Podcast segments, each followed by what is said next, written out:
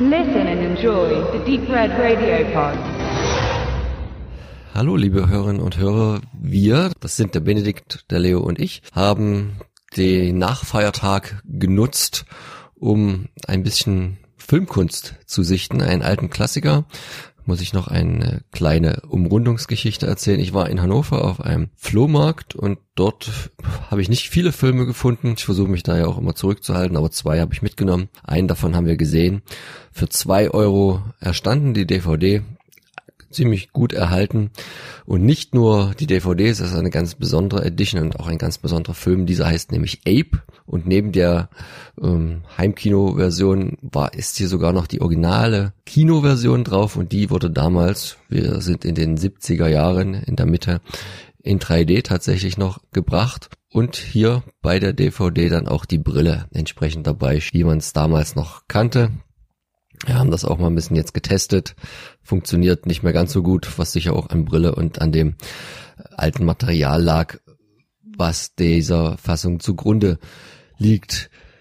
Was haben wir gesehen? Ein, ja, wir haben ja gedacht, ein Trittbrettfahrer im Zuge von King Kong, haben aber festgestellt, dass das eigentlich nicht ganz so ist, weil die Filme sehr äh, zu einer ähnlichen Zeit ähm, in den 70er Jahren rauskamen. Da weiß man gar nicht so genau, wer hier eher war. Auf jeden Fall ist es jetzt eine amerikanisch-südkoreanische Co-Produktion, der dann auch in Südkorea spielt. Ich weiß gar nicht, warum man jetzt hier sich nicht getraut hat, was weiß ich, San Francisco, LA platt zu machen. Aber ich denke, das war ein Marktgedanke, weil der Film vor allen Dingen in äh, Asien lief und gar nicht so sehr in Amerika vorzugsweise.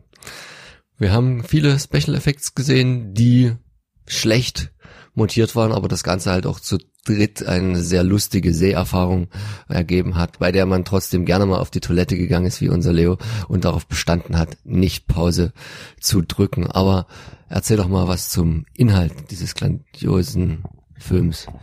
Ich könnte mir vorstellen, dass der Handlungsort und auch der Drehort Südkorea vielleicht auch einfach was mit der juristischen Entfernung zu tun hat die, naja, man weiß es immer nicht, äh, die da eben zu, zu, ja, möglicherweise begegnet wäre. Denn im Jahre 1976 ist nämlich ziemlich viel Affiges passiert, denn zum einen eben äh, das Remake von Dino De Laurentiis als Produzent mit Jeff Bridges, dann natürlich jetzt der Ape, der ebenfalls im gleichen Jahr produziert wurde. Und Queen Kong, äh, auch 76 also es war ziemlich viel los und es ist auch so, dass natürlich, wenn King Kong gedreht wird, es gibt eine große Vorpresseberichterstattung. Es ist nicht so, dass da Filme geheim gedreht worden, sondern natürlich werden auch Filme angekündigt und dann kommen ja oftmals die ganz schlauen Produzenten und sagen, ha, jetzt machen wir noch ganz schnell noch einen Film hinten dran, der genau das gleiche Thema hat. Und in dem Fall war der, glaube ich, sogar der, dieser südkoreanische Ausbrecher sogar eher fertig.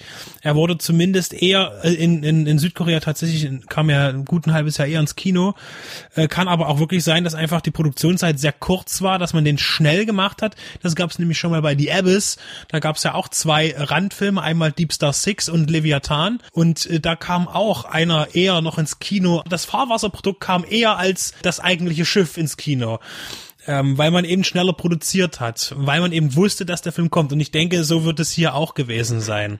Worum geht es ja? Es geht erstmal darum, dass ein Affe in einem Schiff gefangen ist. Wie der da hinkommt, das wissen wir nicht und wo der herkommt. Also ein, schon ein richtiger King Kong Affe ist äh, auch in der amerikanischen Synchronfassung wird auch der Begriff King Kong genutzt. Und ja, und der bricht dann eben aus und ja, geht an Land und fängt halt an, Gebäude zu zertrampeln. Das Konzept kennen wir aus dem Kaiju-Film, äh, aus dem japanischen. Hier muss man ehrlich sagen, da reichte das Handwerk auch nicht aus. Also die Japaner haben das schon wirklich perfektioniert mit der Zeit, obwohl auch das Geld sehr schnell alle war. Das heißt, gerade in den 70er Jahren, wo ja das Godzilla-Franchise am Sterben war, weil eben immer weniger Leute ins Kino gegangen sind, um sich solche Filme anzuschauen, das Fernsehen stark wurde mit den ganzen Superheldenfilmen, Serien im Fernsehen aber dennoch war trotz aller Einsparungen sieht man, dass vor allen Dingen das Zerstören von Städten eben auf der Modellbahnplatte, wie ich immer sage, äh, mit wesentlich mehr Details gespickt sind, als jetzt hier bei Ape das der Fall ist. Und auch wir werden vielleicht noch mal was zum Thema Proportion sagen, weil das ist ja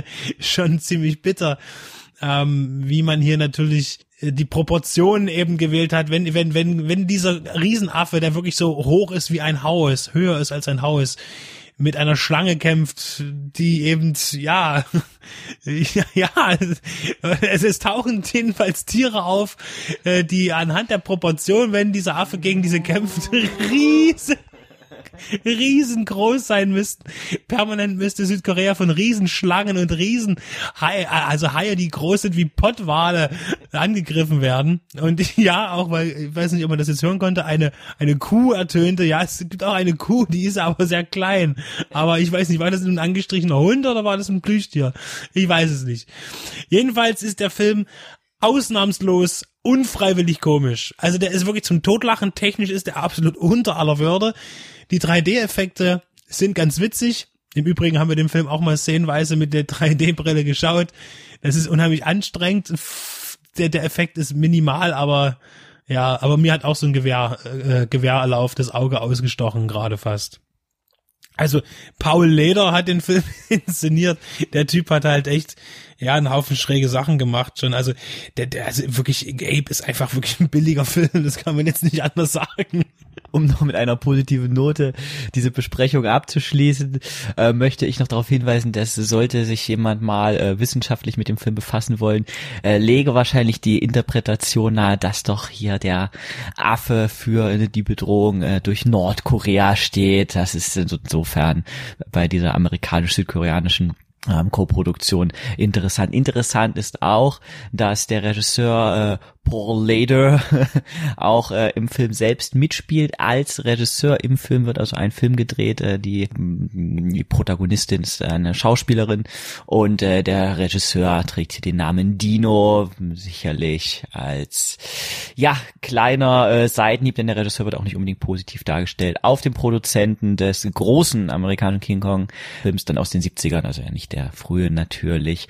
Und es gibt auch einen äh, Fingerzeig der ganz besonderen Sorte von Ape zu seinem äh, größer budgetierten Filmpartner.